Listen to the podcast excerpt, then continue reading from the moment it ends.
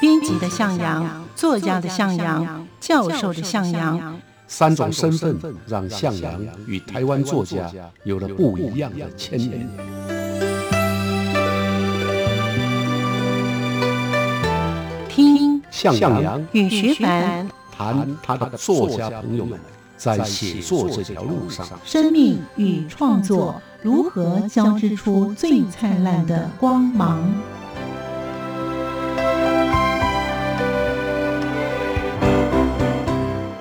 欢迎收听《写作这条路》，我是徐凡。在今天节目当中，作家向阳老师要带领我们认识这位在台湾日治时期的作家张我军，他的原名叫做张清荣。他是台湾日治时期新旧文学论战的导火线的引燃者。张我军与当时旅居中国北平的台籍精英连振东、洪延秋、苏湘雨。并称为四剑客，我们就跟着向阳老师的脚步，一起去认识这位作家张我军。欢迎收听。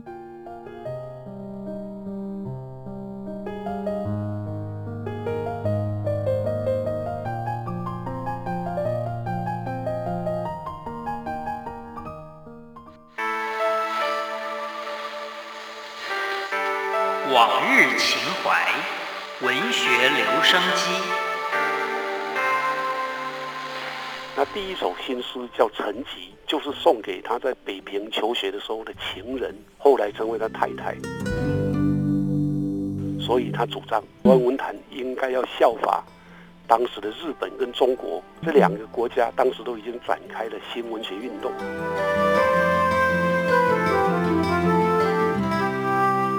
就我自己来看。他是接收了胡适跟陈独秀的白话文学主张，也连同这两人的反传统的意识形态。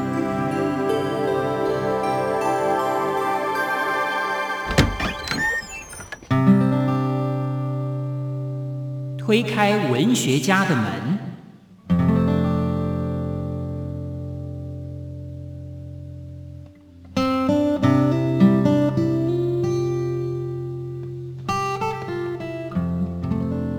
欢迎收听《写作这条路》，我是徐凡。我是向阳，今天呢，向阳老师呢要带我们认识呢这位台湾新文学运动先驱张我军老师。张我军呢，他是有什么样的一个背景呢？呃，张我军呢，在台湾的新文学运动史上啊，是一个重要的作家。哦，嗯，他是日治年代啊，一九零二年生于板桥，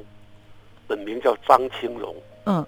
啊。年轻的时候家里很贫穷，嗯那到一九一五年呢、才上了这个板桥，毕业在板桥工学校，哼嗯，就现在的板桥国小。是啊，年轻时因为家贫呢、所以当过协工、嗯银行工友、雇员，哦一直到一九二零年，那时候他已经十八岁了，嗯才开始学汉诗。哦到了一九二一年，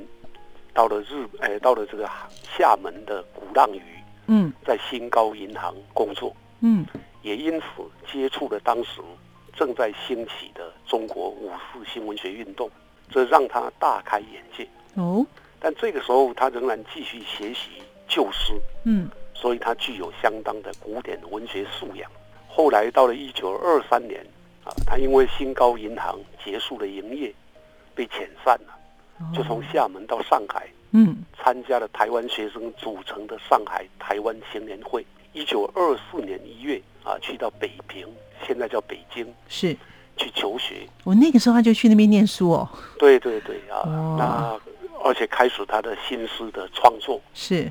那第一首新诗叫《陈吉》，嗯哼就是送给他在北平求学的时候的情人，后来成为他太太的作 品。哦吼。对，哇，这是他真的是还蛮有故事的哈。是啊，是啊好，哎呀、，所以老师有提到说呢，他在一九二四年呢就赴北平求学，是可那个时候他在《台湾民报》发表了两篇的文章，这两篇文章反而对于台湾的文坛有一些震撼。这个对故他的事嗯呢影响跟重要性，也就是在他到北平以后，嗯一九二四年他到北平之后呢，就在《台湾民报》发表了两篇震撼当时的台湾文坛，是而且改写了我们今天看到的台湾新文学史的文章，嗯所以也让他成为台湾新文学史上具有影响力的作家。哦这两篇文章呢，第一篇是他在当年的四月发表的嗯致台湾青年的一封信，是第二篇是当年的十一月发表的，叫《糟糕的台湾文学界》。那这两篇文章以中国五四文学运动作为基调，言辞批评当时的台湾旧文学跟旧诗人，包括文人他们的种种陋习，因此引发了台湾文学史上的第一场论战，叫做新旧文学论战。所以他在这个致台湾青年的一封信，这里面它的内容到底写些什么呢？致台湾青年的一封信呢，批评当时的台湾传统诗人都不读一些有用的书来实际应用于社会，呃，每天只知道做一些似是而非的 诗，做诗韵和解的奴隶。嗯哼，所以他笔下呢，啊的旧诗人，就是只是想出风头，而且当时啊，这些旧诗人经常自称为诗翁、诗伯。张我军认为他们的创作呢，只求虚名。那他也抨击台湾的诗文，从从来没有见过真正有文学价值的，而且又不想改革，嗯只是在粪堆里滚来滚去，就算滚个百年千年，也只会滚得一身臭粉。 哦所以这个讲得很严重。 对呀、哎呀，他全版的否定了台湾的旧诗人跟古典文学的价值。嗯那另外一篇就是糟糕的台湾文学界嗯哼啊，延续这种批评。当时他批判台湾文学除了诗以外，好像没有别种文学了。他也指出，当时的文学界写的古典诗是文字游戏、沽名钓誉、迎合权势，只知道跟日本在台的这个台湾总督当道来惆怅，会让年轻人养成偷懒好名的恶习。啊，当时台湾的诗社很多，嗯张我军也批评这些诗社林立，却没有产生好的作品，嗯嗯甚至造出一种臭不可闻的坏空气嗯嗯啊。那他认为，在全世界的文坛都开始改革了，台湾的文人呢，却恋着笼中的骷髅，也就是墓里面的骷髅，嗯哼情愿做个守墓之犬，就是守在坟墓旁边的狗，在那里守着几百年前的古典主义之墓。嗯所以他主张台湾文坛应该要效法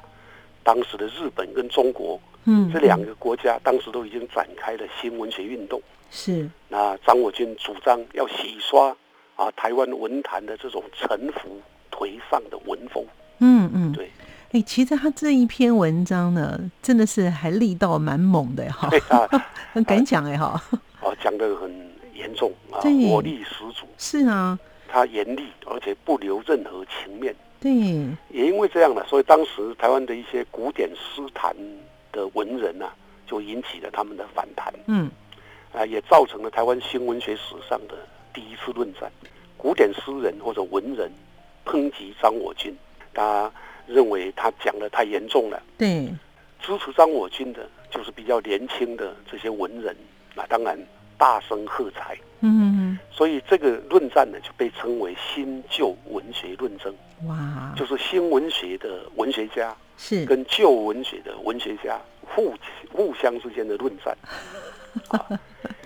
他就不激激起了这个新旧之间的一条鸿沟哎哈。哎呀，是是的，哦嗯，那他在之后呢？之后他又有一篇的文章，呃，也是对发表的，也是属于批判旧文学的吗？是是嗯延续着前面这两篇。嗯第二年，也就是一九二五年，他在台湾《民报》又发表了一篇叫《请合力拆下这座败草丛中的破旧殿堂》，嗯这更严厉。他批判台湾的旧文学是中国旧文学的孽种我要念咒， 啊，暗暗在败草丛中嗯留下一座小小的殿堂，嗯是破旧的殿堂，用来苟延残喘。那在这一篇文章当中呢，他也介绍了中国文学革命的意义。他引用了当时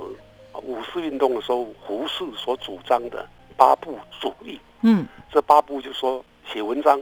不做言之无物的文学，不做无病呻吟的文学，不用典，不用套语烂调，不重对偶，不做不合文法的文学，不模仿古人，不必俗话俗字啊。很显然的，张沃军非常认同胡适的八不主义，所以他结论呢用的啊是胡适的另外一个战友叫陈独秀。陈独秀在五四运动的时候提出的三大主义，张我军也把这三大主义拿来作为文章的最后的结尾。陈独秀这三大主义呢，就是一要推倒雕琢的、阿谀的贵族文学，建设平易的、抒情的国民文学；二要推倒陈腐的、铺张的古典文学，要建设新鲜的、历程的写实文学。嗯，第三，要推倒迂晦的、艰涩的山林文学，建设明了的、通俗的社会文学。那这三点呢，其实很简单的来讲，就是主张要为国民写作，写国民文学。技巧要用写实主义写写实文学。那另外呢，啊，在呃目的上应该要重视社会，其实就是社会主义了，写社会主义的文学。嗯嗯，那从这三篇文章可以看得出来，张我军呢是从五四运动受到了新文化啊这个意识形态的刺激，他以控制台湾呃旧社会文人阶级的汉文化意识形态作为斗争的对象，是。展开了啊他心目中的台湾的新文学革命。好，那所以呢，张我军呢，在一九二零年代，他也向殖民地的台湾的文团也传播了中国的五四新文学的革命。既然他这个所谓的传播的话呢，后来有没有什么样的反应呢？是好还是不好呢？老师，这个张我军的这个行动啊，嗯如果就我自己来看，他是接收了胡适跟陈独秀的白话文学主张，也连同这两人的反传统的意识形态。嗯他希望通过白话文的倡导，颠覆那些存在于台湾社会的旧文学的流风跟弊病，通过语言的革命跟存在在台湾旧社会当中的旧中国文化进行斗争，嗯借以达到他想改变台湾社会跟文化的目的。嗯他其实，在前面我们提到那个请合力拆下这座败草丛中的破旧殿堂中，就说了，他说我们因为痛感这座破旧的殿堂已经不合现代的台湾人住了。倘若我亲爱的兄弟姐妹还不知道醒过来，还要在那里贪梦，就有被其所压的危险，就有被他压迫的危险。嗯我不忍看到他们的灾难，所以不自我自己立为学学前，想要率先叫醒那里头的人们，并请他们和我合力拆下这座破旧的殿堂。嗯嗯像这样的写法就是一个宣言、啊！他的主张呢，对于当时起步中的台湾新文学运动，对，因此就产生了摧枯拉朽的影响力。哦，台湾的一个研究学者叫林瑞明，嗯他曾经肯定张我军，逼使暮气沉沉的旧文坛势力让出了一条路，让台湾的新文学的发展在文化界当中取得了正当性。是，所以后来啊，白话文学作品源源不绝，也因此奠定了台湾新文学的基础。哇，所以我说了，他是一个先锋啊，嗯。他在文学史上啊是一个相当重要的人物。南慧老师的题标是台湾新文学运动的先驱哦。我们先休息一会儿，马上回来。走过春夏和秋冬，梦想的心在跳动。我们拥有同样的阳光，穿越地球天空，让你听见不一样的阳光，向世界的爱转动。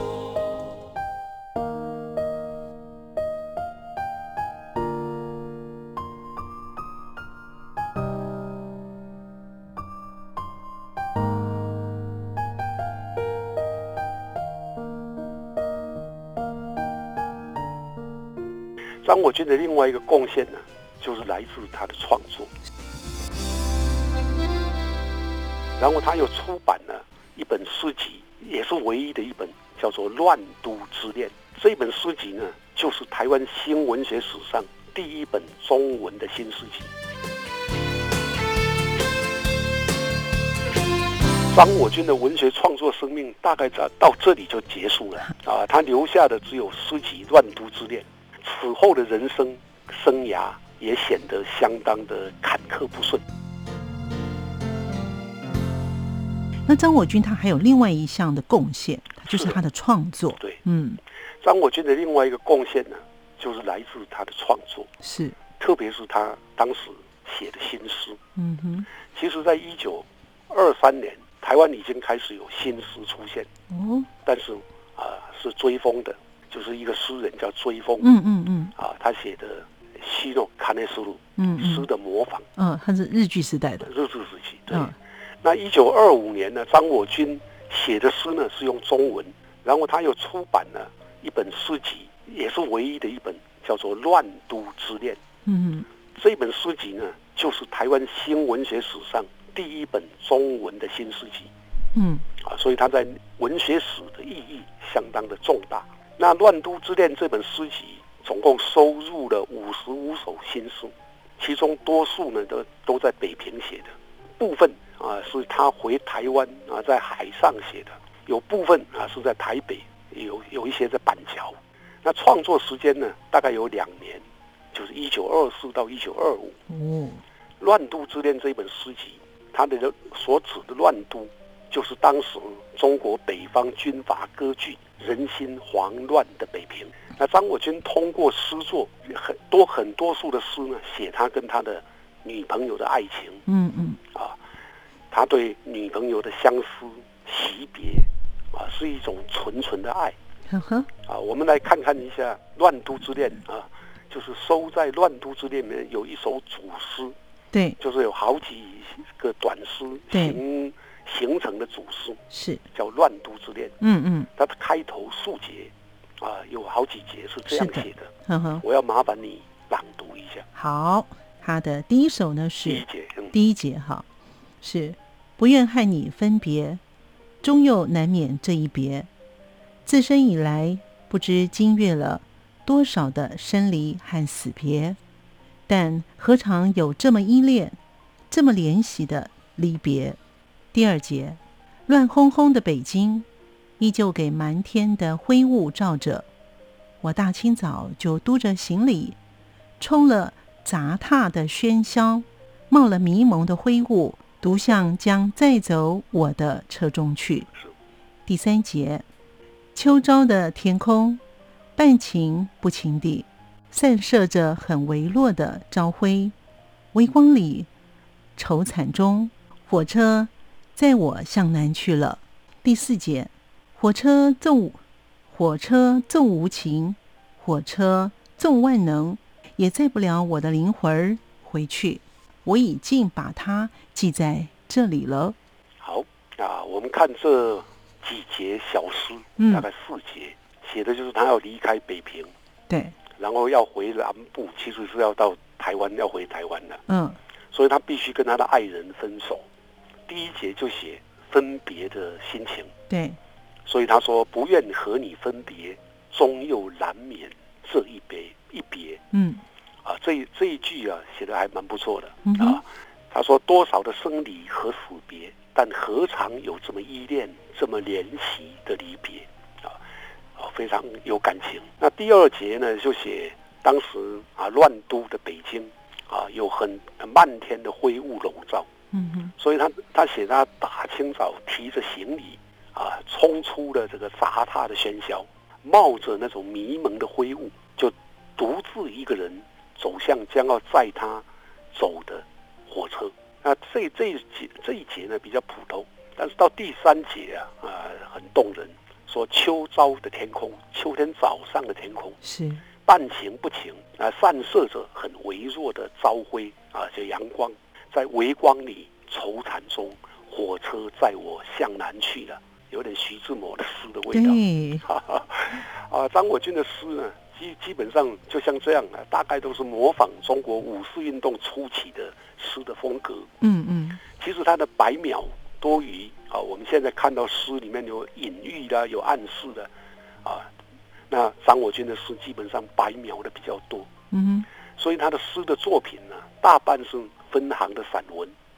想象力也不够好啊，比较贫弱。可是我们也不能忘了啊，这是新文学运动开始的尝试，像胡适的《尝试集》也有相同的问题嗯啊，因为开创时期呀、新文学开创时期的作品多半啊都是比较像这样的作品。那因为它是第一本台湾出版的中文诗新诗集，所以它具有文学史的价值。所以呢，他在这个领域当中呢，有一定的一个地位哦。是就像老师刚才所说的，《万都之恋》就出版之后呢，诶，他在一九二六年到一九二八年呢，他也写了三篇以北平为背景的短篇小说。是的，呃，他也因为是文学家啊，哦嗯所以也尝试着短篇小说的写作。是，可惜呀、他的短篇小说写了三篇呢、嗯，买彩票、诱惑，还有白太太的哀愁对，啊。虽然写的啊、内容题材啊都反映了当时啊在北平台湾学生的经济困难，嗯也写出了旧社会女性婚姻的不幸嗯啊，也写了一些是有关于年轻人啊的心理矛盾跟贫富差距。嗯，呃差距啊，可惜啊技巧比较平凡，并没有很大的影响力。嗯那不过更可惜的是，张我军的文学创作生命大概在到这里就结 束了啊，他留下的只有诗集《乱都之恋》，此后的人生生涯也显得相当的坎坷不顺。哦，对，似乎他的作品都受到这个北平的影响是蛮大的、哦。哎，就是中国新文学运动的武士文学的影响很大。嗯嗯，所以他在一九二七年又回到北平的师范大学去念书了。呃，他都在北平啊，嗯所以一九二七年他是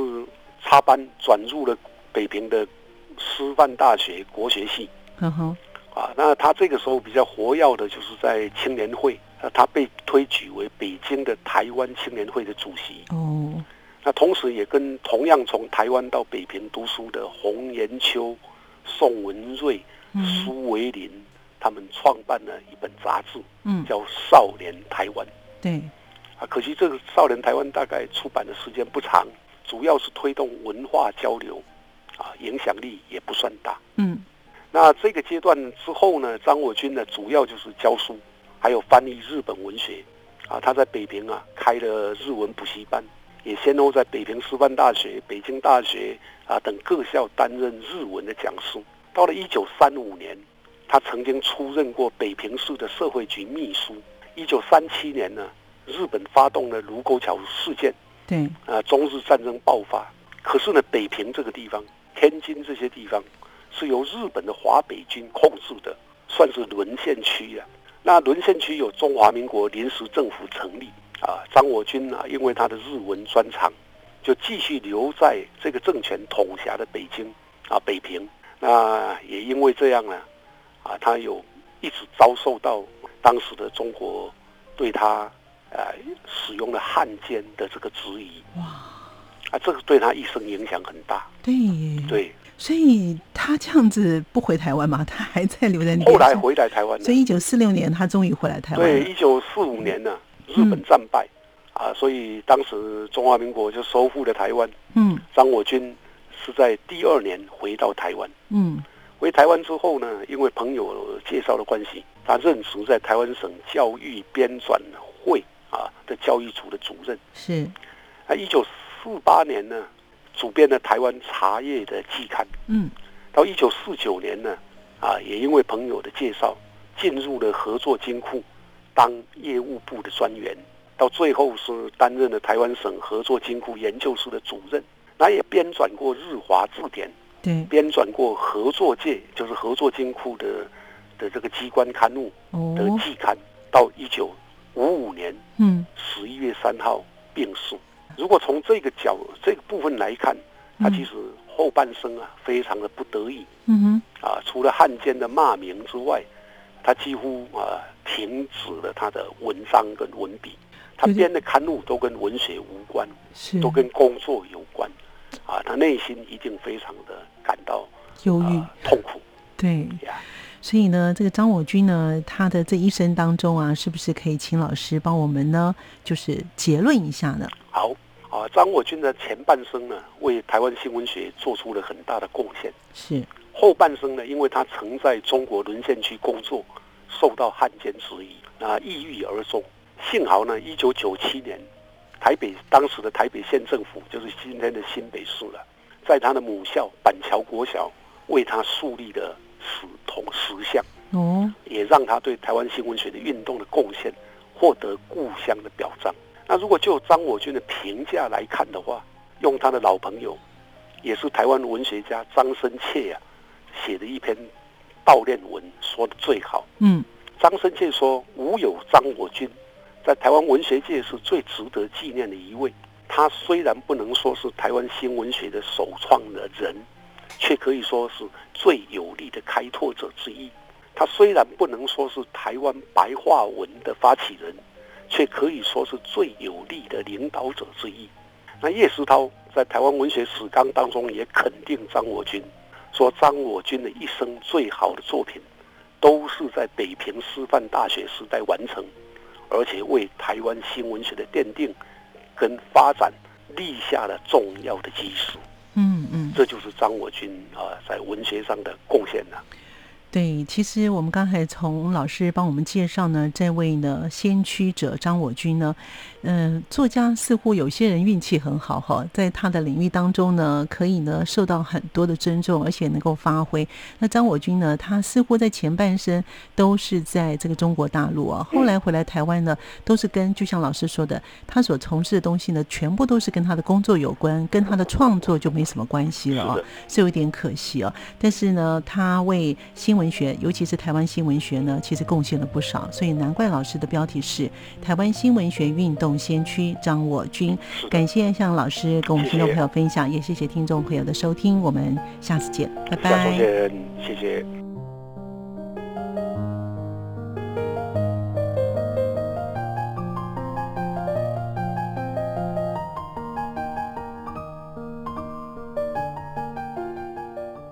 在今天节目当中，作家向阳老师让我们认识了作家张我军，他的文学主要成就在于评论战以及新诗创作和小说的创作。然而，张我军的诗作曾经结集出版，名为《乱都之恋》，这是台湾新文学史上的第一部的新诗集。感谢您的收听，我们下次见。